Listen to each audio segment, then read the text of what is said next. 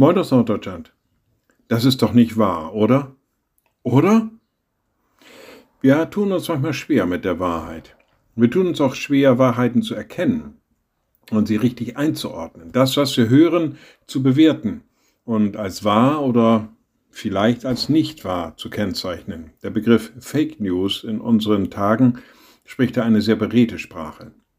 Da werden Nachrichten verbreitet, deren Wahrheitsgehalt, na, ich sag's mal ganz zurückhaltend ausgesprochen, gering ist.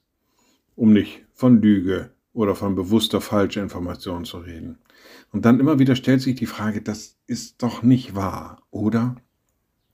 Es gibt allerdings eine Wahrheit, auf die wir uns verlassen können. Und wir wissen auch, woher die kommt. Jesus selbst sagt zu seinem Vater, Heilige sie in der Wahrheit. Dein Wort ist die Wahrheit. Also Gottes Wort, wo es uns begegnet, da können wir damit rechnen, dass es wahr ist. Darauf können wir uns verlassen. Das ist die Wahrheit. Und dann brauchen wir nicht fragen, das ist doch nicht wahr. Oder? Liebe Schwestern und Brüder, ich lade Sie ein zu einem kurzen Gebet und anschließend zu einem gemeinsamen Vater unser.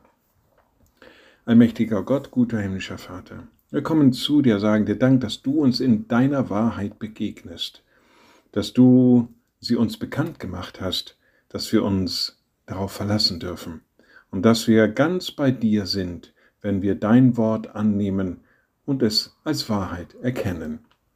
Und wir beten gemeinsam, unser Vater im Himmel, Dein Name werde geheiligt, dein Reich komme, dein Wille geschehe wie im Himmel, so auf Erden. Unser tägliches Brot gib uns heute und vergib uns unsere Schuld, wie auch wir vergeben unseren Schuldigern.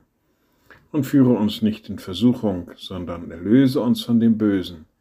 Denn dein ist das Reich und die Kraft und die Herrlichkeit in Ewigkeit.